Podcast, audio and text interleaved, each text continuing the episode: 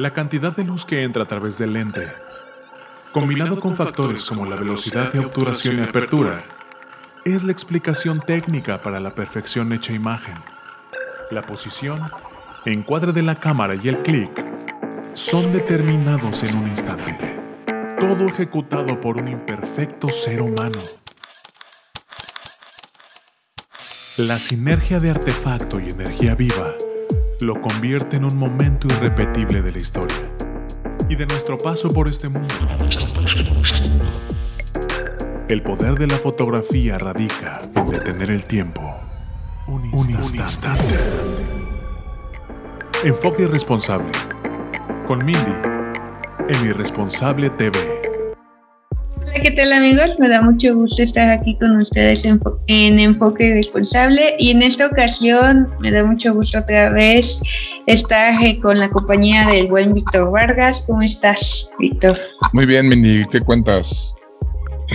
Pues nada, aquí en esta ocasión pues te invito para que hablemos de el tipo de cámaras y cuál sería la, eh, la, la mejor cámara para eh, aquellos que nos están escuchando y pues sus características. Así es, así es, Mindy. Más o menos la, la, intención del día de hoy es que podamos platicar de los diferentes, eh, de las diferentes características que encontramos en las cámaras que de repente están eh, en el mercado, ¿no? Entendiendo y hablando de cámaras digitales. Algo que me ocurre comúnmente eh, como docente y bueno, eh, digamos como fotógrafo y sé que muchos a lo mejor de los que nos están escuchando que son fotógrafos saben a lo que me refiero porque les sabe pasar.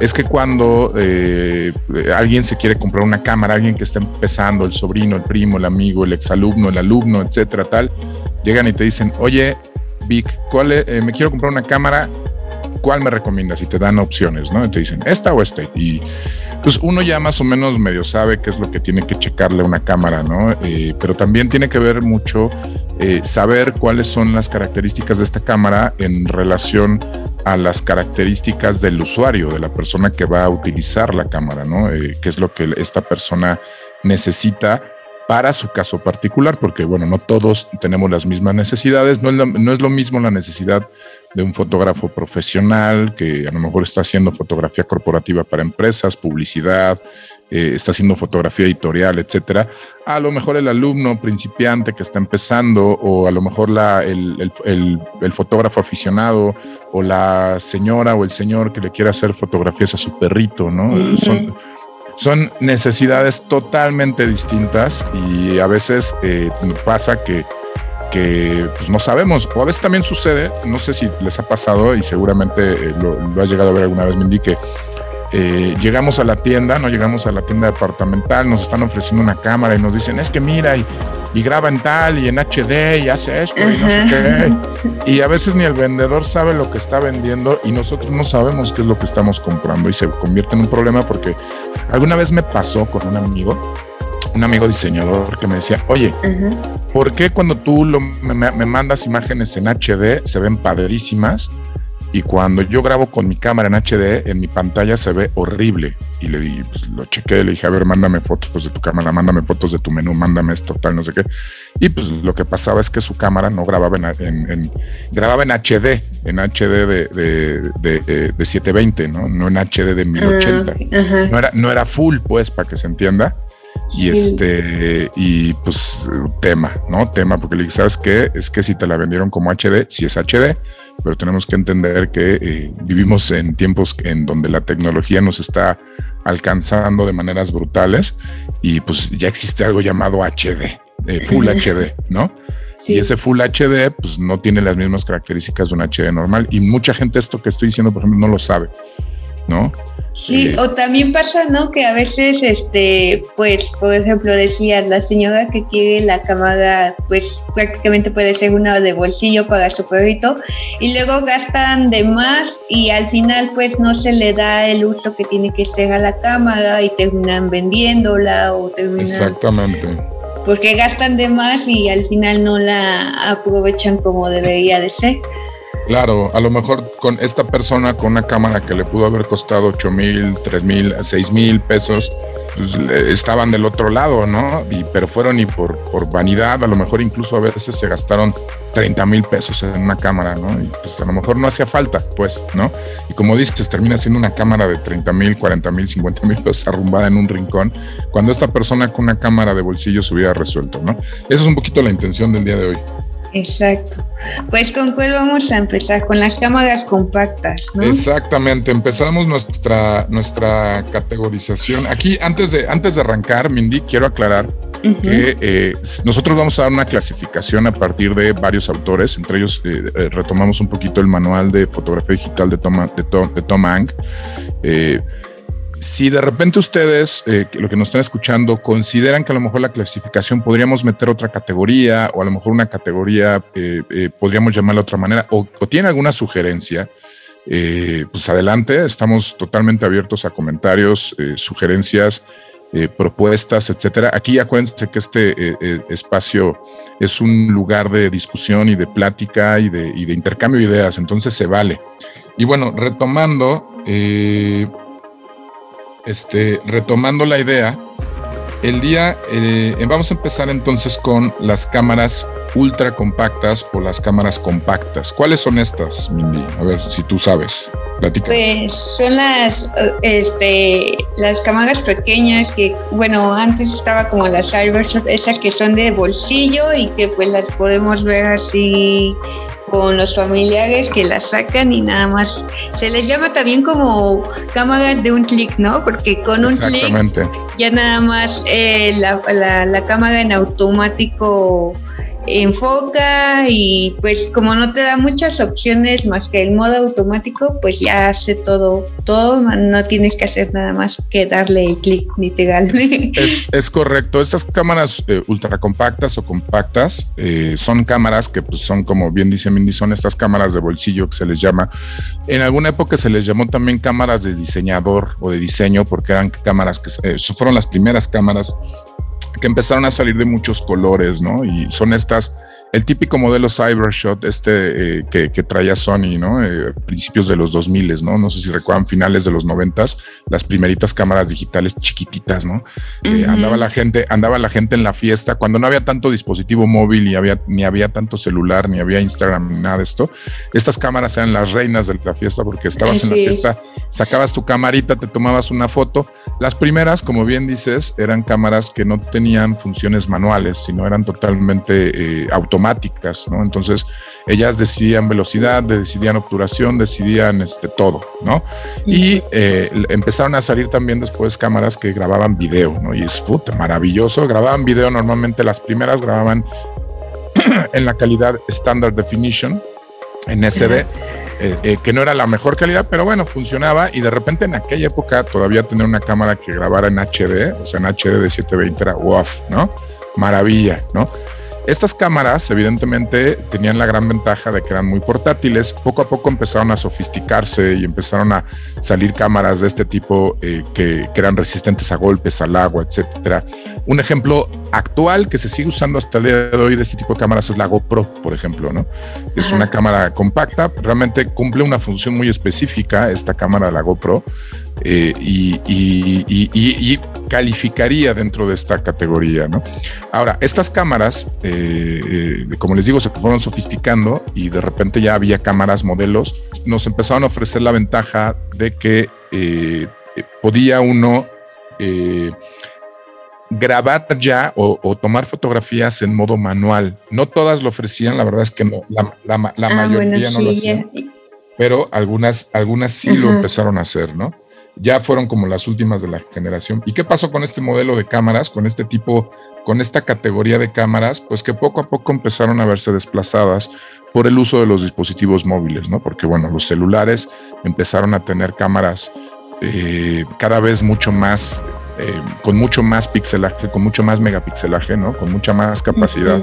Y evidentemente, eh, pues a lo mejor si antes traías una cámara muy al principio, a lo mejor de 3.1 megapíxeles, de 5.1, de 7.1, de 8.1, tal, eh, megapíxeles, pues de repente ya era como, bueno, ¿para qué cargo una cámara si ya traigo un celular donde puedo guardarlo y directamente incluso lo puedo subir, puedo subir mis imágenes a redes sociales, ¿no? Entonces, el uso de dispositivos móviles vino a desplazar el uso de este tipo de cámaras. Realmente este tipo de cámaras al día de hoy eh, ya eh, es raro y hoy en día es, eh, es raro encontrarlas. bueno, no encontrarlas, las encuentras muy fácil, pero ya es raro que alguien más bien las compre, por lo que también en precios han abaratado de una manera brutal, ¿no? Cámaras que antes costaban 5 mil, 6 mil pesos de este tipo, ahorita las encuentras hasta por 500 varos en, tu tienda, en tu tienda de confianza, ¿no? Sí, bueno, pues también al ser compactas, pues son cámaras que no se les puede cambiar el lente ni nada, o sea, nada Exactamente. Exactamente, no tienen sistema de espejos, no se les puede cambiar el lente, realmente no, pues no dan como mucha posibilidad, era más bien esta cuestión más recreativa, era la finalidad de estas cámaras. El segunda, la segunda categoría de cámaras que vamos a proponer nosotros es eh, las llamadas bridge o ultra zoom, que son cámaras eh, que normalmente vamos a encontrar eh, con muy alto megapixelaje, o sea, eh, son cámaras que tienen regularmente mucha, muy, mucha calidad en cuanto a, mega, en cuanto a megapíxeles. son cámaras también que de repente en su, en su, en su óptica no, no tienen lente intercambiable, no, no, no, ofrecen la oportunidad de que, que intercambiemos el lente. Sin embargo, tienen lentes con óptica muy poderosa, es decir, son son lentes que de repente eh, de, de, manera de manera eh, no digital, o sea, no son no son no tienen zoom digital, bueno, sí tienen zoom digital, pero el lente en sí mismo da una óptica, eh, un zoom óptico muy potente, lo cual permite, por ejemplo, que si yo estoy en el estadio de fútbol, por decir un ejemplo, este, puedo acercar mucho con esta cámara sin a lo mejor, para, digo, a lo mejor no siendo un profesional, obviamente, este, sin, sin tener que acercarme tanto y puedo ver a lo mejor buenas cosas y lograr cosas interesantes con este tipo de cámaras en términos, eh, o más bien para usuarios no profesionales, ¿ok? Eh, son cámaras que tienen, insisto, van a producir fotografías de muy buena calidad. Eh, la única cuestión es que obviamente no me ofrecen la ventaja de que pueda yo intercambiar lentes y tenga yo la posibilidad de hacer este tipo de cosas. Evidentemente no tienen sistema reflex. Y pues yo regularmente, un tanto de broma, siempre digo que son las cámaras que traen las mamás cuando van a, la pastorela, ¿no? O sea, son ese tipo de camaritas, así que la señora desde su lugar puede eh, poner el, el zoom exactamente y no se mete en broncas ni en rollos, ¿no? Y aquí también tenemos que ver algunos modelos de este tipo de cámara eh, que vale la pena checar. Está, por ejemplo, la, Nikon Coolpix no, eh, P950. Está la, mm, la Sony RX10 4, que también es una cámara pues, bastante decente. Está eh, la P900 también de, Nikon, eh, que es una cámara también bastante buena. Está, hay una cámara también de Canon que es la, la PowerShot, bueno, toda esta línea de PowerShot de Canon, que hacen e intentan hacer la competencia. No, Canon de repente no es como que tenga las mejores eh, ultra zoom de todas, a pesar de que Canon realmente es una empresa que tiene muy buena eh, muy buena óptica. Muy buena óptica. Exactamente. Toda esta línea de PowerShot, pues entre ellas sobresale mucho la SX70 HS y no me acuerdo de alguna otra Canon. Y bueno, de eh, eh, las, las, las marcas de cámaras que normalmente desarrollan mucho de este tipo de cámaras que no desarrollan de otro tipo, por ejemplo, o, bueno, hay empresas que no desarrollan, por ejemplo, eh, cámaras profesionales como puede ser Samsung, Lumix, etcétera.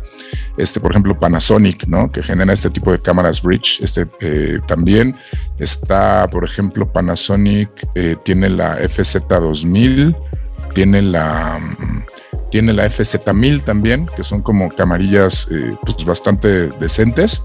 Y pues sería más o menos eso, ¿no? En cuanto a las ultrazoom, eh, yo creo que lo que podríamos mencionar, o las ultrazoom, super zoom, eh, como las quieran llamar, bridge, hay quien las llama así también. Y como les digo, normalmente son cámaras que pueden tener una óptica, o sea, imagínense esto, un lente, eh, que no es un lente intercambiable, es un lente que viene fijo a la cámara, este, pero es un lente que, por ejemplo, nos puede dar desde lo que, desde la óptica, por ejemplo, de un 24 a un 840 milímetros, por ejemplo, ¿no? O sea, es, mucho, pues, es muchísimo, ¿no? Entonces, este, pues es como la, la, la, gran ventaja que tienen estas camarillas de repente, ¿no? Este tipo de cámaras.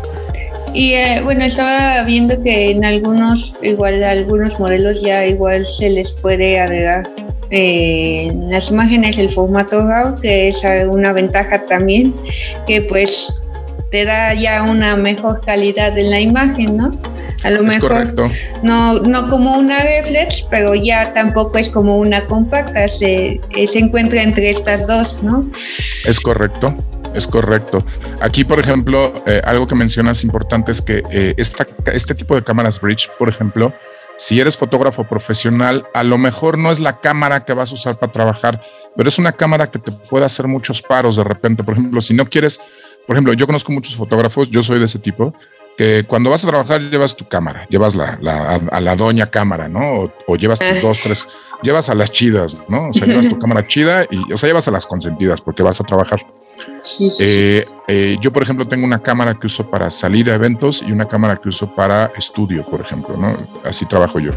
Y eh, a veces a lo mejor dices, oye, para ir de vacaciones, ¿no? Y de repente hay fotógrafos que se van de vacaciones y, y, a veces se llevan la cámara con la que trabajan. Y tú no sabes en las vacaciones, pues estás en la lela tal, se te pierda tal.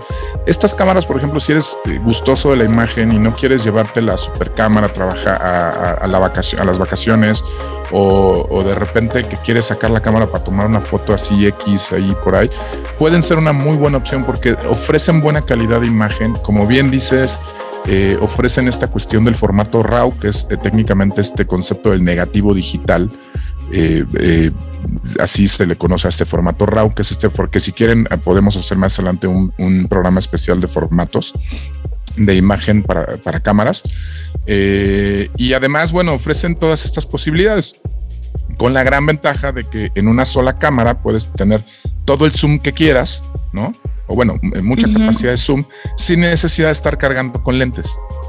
Que esa es una gran ventaja, ¿no? Te quitas un poquito de este típico lente 1855 que traen las cámaras típicas que compras. este, y puedes traer un, un lente con una óptica que si bien es una óptica removible, pero es una óptica que te puede dar muchas posibilidades para tus para tu viaje. Yo he visto, por ejemplo, que muchos diseñadores usan este tipo de cámaras, por ejemplo. Diseñadores que a lo mejor no son tan, no, no están tan afilados en el tema de la fotografía. que saben, ajá, o sea, que saben de imagen, entienden eh, la parte del diseño, entienden todo ese rollo, pero que a lo mejor no son, no son tan especialistas en fotografía. Eh, utilizan este, mucho este tipo de cámaras ultra zoom, porque justamente ofrecen un un, buen rendimiento de calidad, ofrecen un buen rendimiento en cuanto justamente lo que me comentas del formato RAW, ofrecen un buen rendimiento en cuanto a la óptica, con la única limitante de que no es una óptica que puedas intercambiar, nada más. Y después de ahí tenemos, y esto sí está bien interesante, las híbridas. Así es, tenemos una categoría que un poco creo nos estamos tomando la, nos estamos tomando la licencia, posiblemente nosotros, de mencionar este tipo de cámaras eh, como una categoría, porque muchos autores la reconocen eh, las cámaras híbridas como una categoría dentro de los tipos de cámaras, otros no, eh, pero las cámaras híbridas son todas aquellas cámaras que no tiene, que no hay, que no hay como manera de clasificarlas. No sé si o sea, no hay manera de clasificarlas con las otras. Normalmente hoy en día, cuando encuentras este tipo de, cámaras híbridas, van a venir catalogadas como mirrorless, que era lo que me comentabas hace rato. Que son estas cámaras, son estas cámaras que no tienen sistema reflex, pero son de lente intercambiable, por ejemplo. Sí. Eh, hay cámaras, por ejemplo, que no tienen sistema de espejos reflex, pero tienen óptica de, lente, tienen una óptica no intercambiable, es decir, no puedes quitar el lente, pero es la óptica de un, de un lente normal, pues, ¿no? O sea, de una cámara, digamos, de SRL, ¿no? Eh, o sea, son cámaras que de repente es como, bueno, ¿y estas dónde las catalogamos? Porque, por ejemplo, hay cámaras de este tipo, de estas híbridas, que tienen el cuerpo, o sea, el cuerpo de la cámara, pareciera el cuerpo de una ultra compacta, porque literalmente el cuerpo de la cámara te cabe en un bolsillo, pero le puedes montar un lentesote, ¿no? Sí. Porque, porque permite, la montura es intercambiable y te permite poderle quitar y poner. Un ejemplo de esto es la Sony 6400, la 6400 de Sony. este, es un ejemplo de, de, estas llamadas a veces sin espejos o mirrorless, este, o cámaras híbridas, ¿no? Por ejemplo, está también la, ¿cuál otra? Déjame ver si me acuerdo, ahorita me debo acordar de una.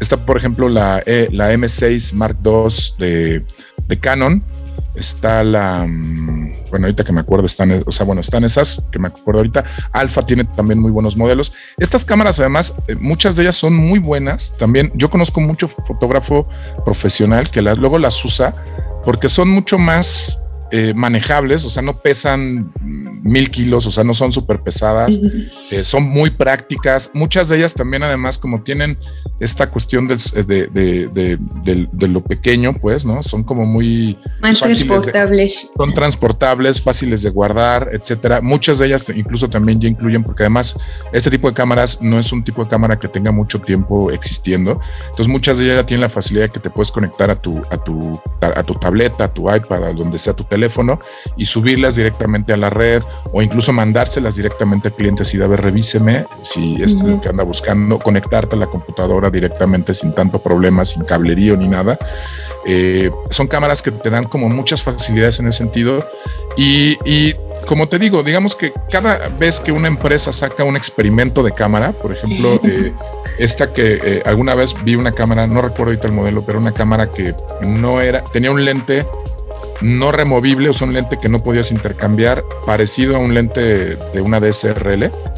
Eh, y la cámara no, no tenía el display abatible, o sea, no podías mover el display, sino movías el lente y la cámara podías cambiarlos de en dirección opuesta, lo que hacía que tú, tú pudieras eh, levantar la mano y tirar hacia el piso, aunque estuvieras, la mano me estuviera apuntando hacia arriba, ¿no? Porque el propio lente era como si pudiera voltear el lente para un lado y para otro, ¿no? Una cámara rarísima, ¿no? Ese, eh, fue, fue, una tecnología que no progresó en Sony para ningún lado ni en ninguna otra marca, este, porque ya luego fue más bien, se volvió más práctico hacer los displays abatibles, ¿no? Sí, eh, como, como, como las cámaras de video, pero eso entraría en una cámara híbrida, porque era una cámara que parecía reflex, pero no lo era pero tampoco era una compacta y tampoco era una bridge, porque no es, el lente no era un ultrazoom, era un lente común y corriente.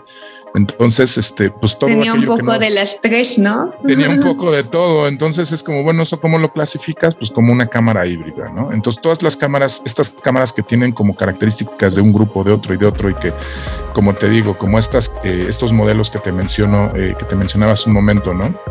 Que puedes, por ejemplo, este, meterla en tu bolsillo, pero al mismo tiempo es, y es compacta y al mismo tiempo trae esto, pero al mismo tiempo le puedes cambiar el lente y al mismo, pues es, es un híbrido, es una combinación extraña de cosas, ¿no? Entonces, eh, este tipo de cámaras pues se han vuelto muy populares últimamente también entre fotógrafos. A los fotógrafos profesionales normalmente nos gusta que la cámara pese y que esté maciza. Sí, que te duele el cuello cuando la andes cargando. Sí, exactamente, que te genere eh, tortícolis cuando la cargues, pero pues estas cámaras son muy prácticas, muy prácticas, sobre todo para traerlas como una cámara de emergencia, que se te acabó la pila, que necesitas mandar o es de rápido. O yo insisto, conozco muchísimos fotógrafos que la usan no como la cámara, no como la chida, pero que traen camaritas como esta 6400. Así como la de repuesto, ¿no? Como la de repuesto, que dices, oye, voy a hacer un viajecito de vacaciones y quiero tirar foto, pero no me quiero llevar el monstrenco de, de cámara que tengo ahí, gigantesco, pues me llevo esta chiquilla con un par de lentes, ¿no? Y con esa hago mis fotitos ahí bien coquetonas, ¿no? Bien padre, y, las tomo y las puedo subir a la red inmediatamente y no hay como ningún, al, Instagram y tal, y no hay ningún tema, ¿no? Eso es lo que nos ofrecen estas cámaras híbridas, que insisto, es un poco una licencia de nuestra parte esta categoría, eh, pero pues si alguien tiene una mejor idea, escuchamos propuestas.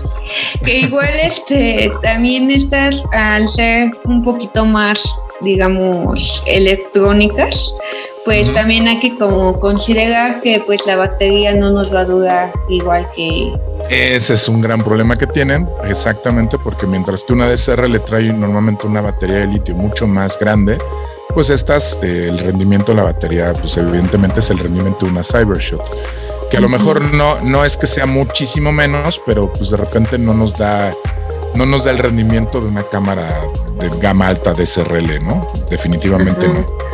Sí, porque sería la, la, pregunta, bueno, y si te da todo eso, ¿por qué no te conformas con una, no? Pues tal vez esa sería una, una de las cosas por las que no, no podrías usarla tal cual como una como una profesional, claro. Como una profesional. Sí, porque fíjate que eh, justo esa pregunta que haces de, bueno, si son tan buenas, ¿por qué no mandar todo a la goma y, e irnos por estas? Y tiene que ver un poco con eso. Evidentemente su rendimiento eh, no es malo, pero si de repente estás haciendo, por ejemplo, a la mitad de la nada, eh, fotografía de paisaje en pleno desierto y se te acaba la pila por muchas pilas que traigas y tal, pues siempre va a tener mayor rendimiento una cámara este, con características un poquito más fuertes, ¿no? En ese sentido, eh, tanto en el rendimiento de la pila como en otras cosas, ¿no? En el, en, o sea, en muchísimas otras cosas, ¿no? Que es como a veces la gran, la ventaja, la desventaja que pueden tener estas cámaras híbridas, ¿no? Y pues ya pues por último tenemos las DSLR o las... las, las DSRL o de reflex. La reflex, ajá. Es correcto. Estas cámaras reflex o DSRL, que es el nombre, el nombre digamos eh, adecuado, ¿no? Este, son pues, las cámaras que traen sistema de espejos. ¿Qué es esto del sistema de espejos? Por si usted, de ustedes no, no eh, han oído hablar del sistema reflex o han oído hablar del sistema de espejos y no lo tienen todo claro. El sistema de espejos, háganse cuenta que en el interior de la cámara, frente a lo que, detrás del lente, digámoslo así, eh, frente a lo que es lo, donde estaría el, donde está el obturador de la cámara, hay un espejo, un espejito, que cuando ustedes le dan clic a la cámara, ese espejo se levanta. Seguramente, si alguna vez han sacado el lente de su cámara, habrán visto este espejo. Y este espejo está apuntando, están eh, eh, como en, en diagonal apuntando hacia la parte superior de la cámara, ¿no? Así, sí, hacia la parte superior. Y en la parte superior de la cámara, eh, justamente, digamos, eh, dentro de donde está como la mirilla de la cámara, hay otro espejo, ¿no? Y cuando ustedes miran a través de la mirilla de la cámara, lo que están viendo es el reflejo de estos dos espejos, lo que produce que es algo similar al... de hecho, el sistema eh, es similar a los periscopios de los submarinos. Eh, esto quiere decir que ustedes cuando ven por la mirilla están viendo exactamente lo mismo que ve el lente de la cámara. ¿Ok? Y no está ocurriendo esto de manera digital, es decir, no es como en las cámaras, eh, en las compactas o en las ultra zoom, que esto, lo que están viendo ustedes en la pantalla, en el viewfinder, normalmente es una eh, representación electrónica de lo que está viendo el lente, o sea, están viendo como una transmisión del sensor, realmente, por decirlo de alguna manera. Aquí no, aquí ustedes están viendo lo que es a través de espejos, están viendo literalmente la imagen, el, el objeto, digamos, reflejado en espejos, es lo que estamos viendo, ¿no? Lo cual, bueno, nos da eh, eh, mucho más eh, conocimiento de lo que realmente hay y no hay, porque no lo estamos viendo filtrado a través de una pantalla. No sé si me explico. Sí, porque lo que pasa, bueno, en las otras cámaras es que a veces influye incluso tan solo lo podemos ver en los colores, ¿no? Que las, las los displays de algunas cámaras pues te dan ciertos colores y cuando ya ves la foto en realidad pues no no se ve como tal. Exactamente, tú puedes tener tu display a lo mejor mal seteado y a lo mejor lo ves con más contraste, con menos contraste, lo ves más hacia la ámbar o más hacia los azules, porque a lo mejor lo tienes mal seteado o lo que sea y este y pues realmente no estás viendo lo que lo que lo que está sucediendo realmente, ¿no? Entonces el display de alguna manera nos permite eh, perdón, el, la mirilla y el sistema reflex nos permite ver lo que, la, lo que el lente realmente está viendo. ¿No? En todos los detalles del mundo, ¿no? Porque también eso es importante. Tú a lo mejor puedes estar viendo a través del viewfinder, a través de la pantalla, y, a lo mejor estás poniendo tu, tu producto tal, estás en tu foto, y no sé, no se te fue una pelucita que había ahí, no la ves en la pantalla, porque la pantalla a lo mejor no te la muestra ah, con, la, con la nitidez. Y estás tirando en formato RAW y el formato RAW te va a mostrar la pelucita, ¿no? Entonces, eh, con la mirilla, pues evitamos un poquito ese tema, ¿no? Estamos viendo realmente el espejo, ah, por medio de los espejos estamos viendo realmente la imagen. Estas DSRL son pues técnicamente es donde entrarían todas las cámaras profesionales y también algunas de las semiprofesionales. Vamos a dividirlas en dos categorías que son las de gama media y las de gama alta. Las de gama alta son cámaras como por ejemplo la 5D Mark IV, ¿no? De Canon, por ejemplo, ¿no? La, la C100, ¿no? De Canon, la la, por ejemplo, la 780, ¿no? De, de Nikon, la, eh, no sé, eh, eh, eh, ¿cuál otra sería buena? cualquier cámara, para que, para que puedan identificarlo y no me meta yo en problemas, porque a lo mejor ahorita no me acuerdo de todas, pero para que tengan más o menos una noción, cualquier cámara que cueste menos de 25 o 20 y tantos mil pesos va a ser considerada una cámara de gama media. Cualquier cámara que cueste arriba de 25, 30 y de ahí para arriba o sea, hay cámaras, ustedes lo saben, de, ciento y cacho mil, etcétera, 60 mil, 70 mil pesos. Va a ser una cámara de gama alta profesional. ¿Qué diferencia una de otra? Pues las gracias que trae una, las entradas que traen. Pues una cámara de gama alta trae entrada de lo que se te ocurra, HDMI eh, y tal, trae entrada para micrófono, trae, o sea, trae muchas cosas que las cámaras de gama media no traen. Por ejemplo, una característica muy simple, bien sencilla, las cámaras de gama media no traen entrada de micrófono, tan simple. Ajá, sí, cierto. Mientras que las cámaras de gama alta sí. Entonces tú puedes comprar una cámara de, una cámara de 30 mil, 24 mil, 25 mil, 27 mil pesos. Este, y esa cámara tiene entradita de micrófono. Ya eso hace una diferencia, por ejemplo.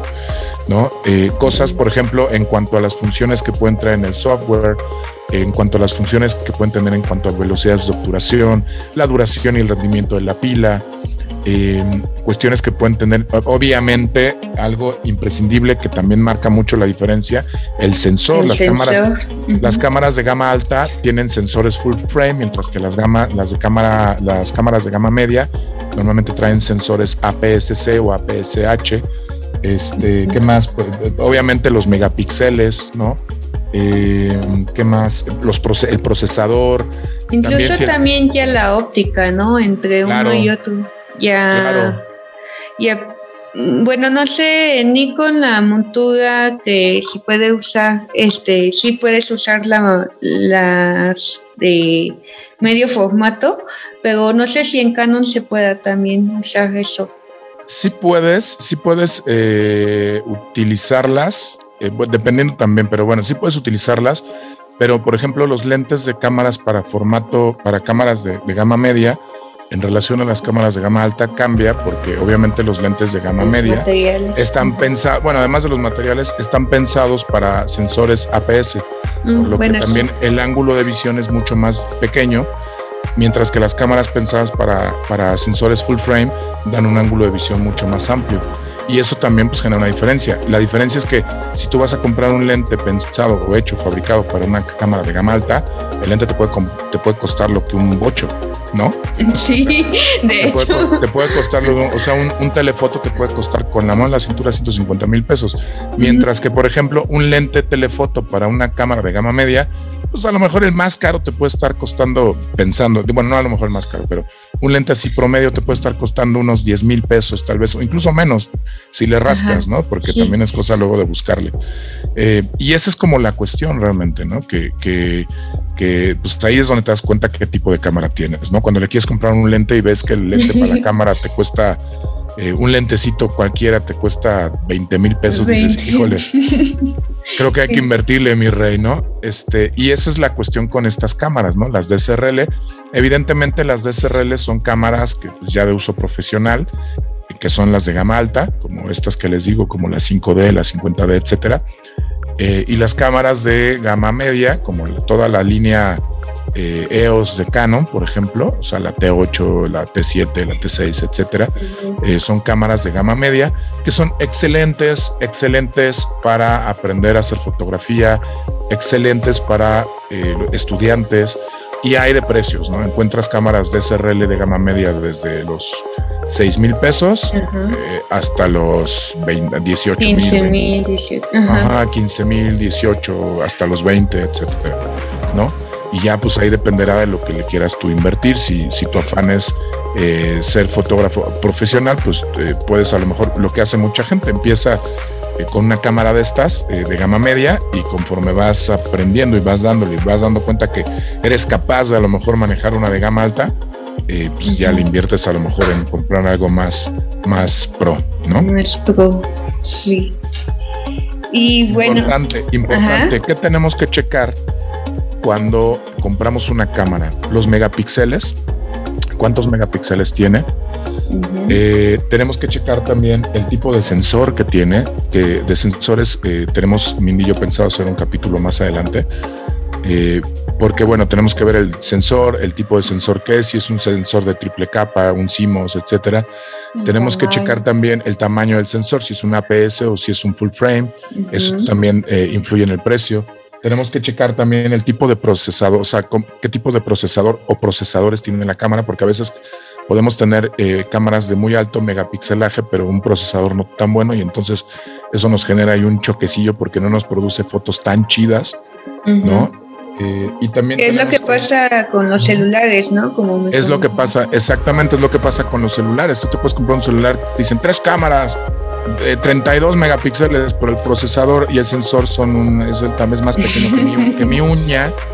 Y pues produce fotos que a lo mejor se van a ver muy chidas en el celular, no lo dudo, pero ya a la hora de que las pases a otro lado, que quieras así, ya no se van a empezar, se les va a empezar a notar eh, la carencia un poquito. o sea, a lo mejor no, es, no estoy diciendo que esté mal, pues, si son fotos para el del celular, pues está increíble, ¿no? Pero eh, pues hay que entender esa parte.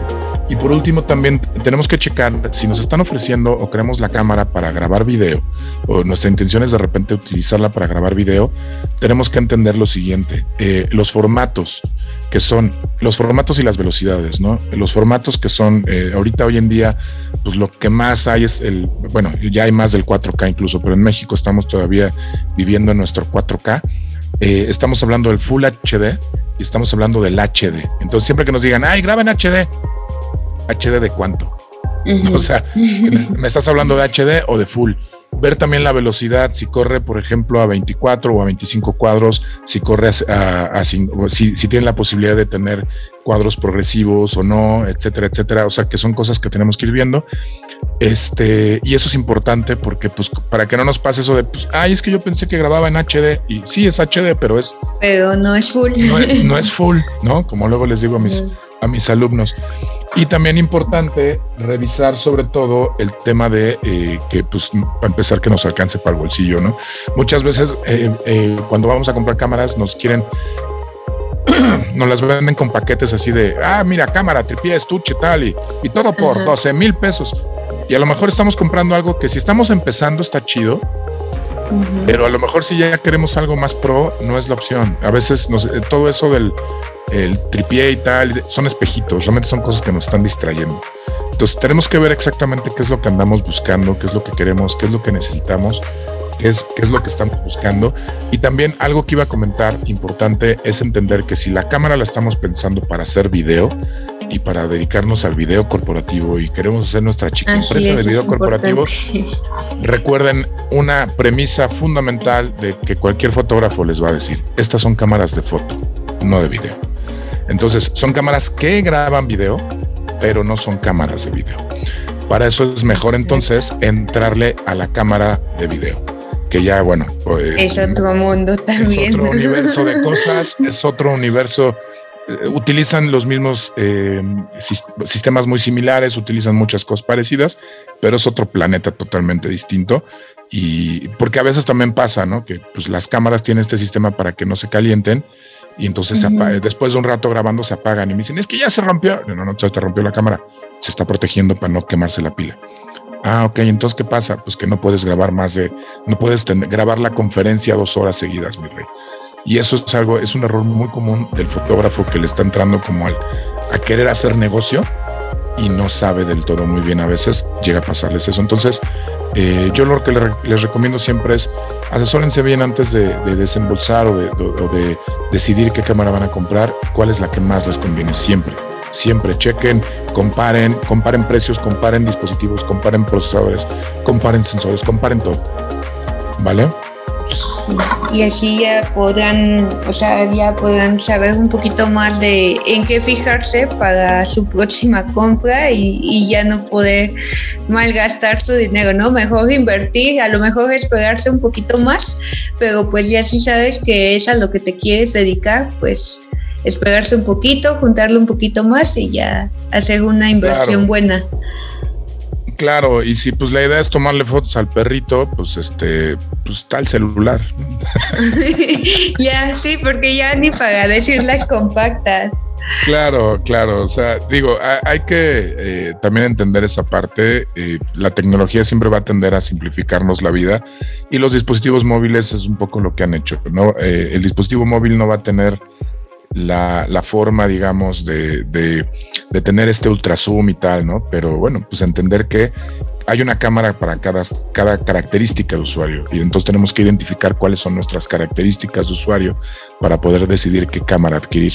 Y como bien dices, eso nos va a ahorrar muchos dolores de cabeza, quebran. El típico de, es que compré esta cámara pero no la uso, ¿no? Sí, porque, o sea, también por ejemplo lo vi mucho en estas, que a muchos les, les ganó la nostalgia con las, estas cámaras de, este, las instantáneas, ¿no? Las Polaroid. Ajá, las nuevas que salieron, pero que igual muchos nada más las compraron, las dejaron de usar porque pues no, obviamente no les da una capacidad de que puedan manipular mucho la foto y aparte pues los, los rollos son carísimos. Sí, y eso es importante también, o sea, es, es, yo siempre lo comparo a veces como con las mascotas, o sea, hay un perro para cada familia y también si te alcanza para mantener un perro, ¿no? Eh, eh, a lo mejor es una comparación un tanto burda, pero es real, o sea, tienes que ver cada vez que adquieres una cámara, ver eh, también, por ejemplo, si te va a alcanzar para comprarle lentes, si te va a alcanzar para comprarle filtros, si te va a alcanzar para comprarle sus, accesorios, ¿no? Su, maletín, porque tampoco va a tener la cámara haciendo polvo ahí en, tu, en tu recámara, ¿no? Exacto. Este, sea, e-, es, importante y entender que también algo, algo que nos pasa luego mucho a los fotógrafos es que nos volvemos acumuladores de cámaras porque de repente sale una nueva y la quieres, y, pero no, a muchos lo logran y se deshacen de la que tienen y compran la nueva. Otros de repente te tienen ahí, la, tienen ahí guardada su primera cámara y su primera cámara digital. Yo soy de esos. es lo que te iba a preguntar. ¿Tú sí las, tú sí las guardas? Yo mi primera, mi primera cámara digital la tengo ahí guardada. Ajá es, una, una alfa que me compré recién egresado de la escuela. Y, este, y pues ahí la tengo, ¿no? Ahí la tengo. Es una cámara que me enseñó, que le aprendí muchísimo. Y ya después, cuando empecé a entrarle más, pues ya le entré al universo de Nikon y le, le entré al universo, al universo de Canon y entre otras cosas, ¿no? Y también seguí comprando algunas, eh, algunas alfa más después, después ¿no? pero, pero esa primera cámara es mi tesorito. y si sigue funcionando. Sí, funciona. Le vendí el lente. El lente lo vendí. Eh, la tengo ahí sin lente. Este, y luego un lente que tenía se me rompió, pero bueno, ahí la tengo. Y este, ahí la tengo. Y es una cámara que, pues, eh, eh, ahorita incluso la cámara, si la encuentras en ese modelo, creo que es una Alfa 350, si no me recuerdo, lo, está barato, o sea, lo, lo, viene en la caja del cereal, o sea, es una, es una cámara que ya no cuesta nada, o sea, ni para venderla, pues, ¿no? Sí, ya, ya ni existe en la venta. No, no, no, es raro. Y cuando las ves a la venta ya no las compran. Pero bueno, pues es, es, un poco también gajes de esto. Pues en este mundo también la tecnología va avanzando y se va, las cosas se van quedando un tanto obsoletas a veces también. Sí, y aparte pues también les guardas como esa nostalgia, como dices, es con la que empecé, aprendí y me acompañó mientras, mientras iba aprendiendo, ¿no? Claro, pues fue mi primer cámara digital. Mi primera cámara análoga fue una F1 de Canon. Y con esa, pues esa me enseñó el universo de la foto. y esta, esta alfa fue, fue con, te digo, mis primeros entrones en la fotografía digital fue con esa camarita y pues le tengo ese cariño. Entonces, pues aquí la única cuestión es, como les digo, siempre ver cuáles son sus necesidades e irse por, por ellas. Eso también pasa, ¿no? Por ejemplo, yo sí empecé con una compacta y también eso no quiere decir que te vas a quedar en la compacta. Claro. O sea, Ya, ya puedes ir como descubriendo que pues a mí me pasó eso que ya después dije, ah, pues esto me late y pues ya fui haciéndome después, me hice de una super zoom y al final pues ya tengo una reflex. Pero pues también que no le tengan miedo a la, así de que, ay, esa, esa es mucha cámara para mí, porque también eso me, me pasaba o me decían, ay, ¿para qué la vas a comprar si, si todavía ni sabes tomar bien foto, no? Y yo, pues no, pero sé que en algún momento lo voy a hacer, ¿no? Entonces, Exacto. No, no le tengo miedo a la cámara. Exactamente. Y sí, o sea, es esa parte donde, pues, si quieren entrarle, eh, incluso digo, yo conozco gente que se compra la cámara eh, sin saberla usar y de repente hace cosas, eh, digo, así como tú, que haces unas fotos increíbles, ¿no? Y este, y de repente, y de repente le empiezan a dar y le empiezan a pegar, y, y luego los ves y están ahí ya exponiendo en tal o publicando en no sé dónde, y pues es gente que tú sabes porque los conoces que no sabían ni cómo picarle a la cámara, ¿no? Entonces, pues es parte, o sea, se vale, pues, se vale y está bien, ¿no? Eh, insisto, nada más es que ustedes vean cuáles son sus necesidades, qué es lo que quieren eh, lograr de la, de la fotografía y pues a partir de ahí, eh, de toda la gama de posibilidades que existe, pues elijan una, nada más. Exacto. Así es. Pues muchas gracias, Vic, por acompañarnos otra vez aquí en Enfoque Irresponsable. Este, pues ya, otra vez repítenos tus, tus redes sociales donde puedan escribirte y que te digan, sí, sí, es híbrida, no, no es híbrida.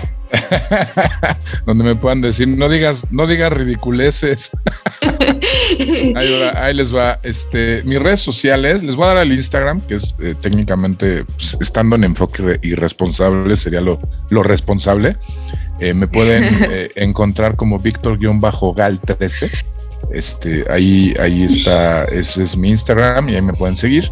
O si no, pues también ahí en las, en las, en las redes de, pues en Facebook, búsquenme nada más ahí como Víctor, Víctor Vargas. Y este, y si no en Instagram, que hablando de fotografía es lo que tenemos que seguir y lo que tenemos que estar buscando. Así es. Pues muchas gracias, Vic. No, a ti, Mindy, muchísimas gracias y gracias a todos los que eh, llegaron hasta aquí, escucharon este capítulo de Enfoque Responsable. Y pues igual no se olviden de seguirnos en las redes de Irresponsable TV, estamos en Facebook, en Instagram, en todas las redes sociales por haber. Eh, nos vemos en la próxima. Y pues también no se olviden de dejarnos sus comentarios o de los temas que les gustaría que hablemos y pues ahí díganos qué les pareció. Adiós. Bye. Bye. El futuro nos alcanzó. La inteligencia artificial está presente en toda nuestra toma de decisiones. El algoritmo ha sido colocado como un proveedor de la verdad absoluta, administrando qué es lo bueno y lo malo para ti. La última esperanza es defender el más grande idealismo de la juventud. La irresponsabilidad. Porque no se es joven si se es responsable. Y para los viejos, es el último vestigio de que un joven habitó en él. El algoritmo no manda sobre ti. Ser irresponsable es tu más grande poder, que no le permite a ninguna corporación encajarte en un estereotipo cuantificable. Irresponsable TV. Música del mundo para el mundo.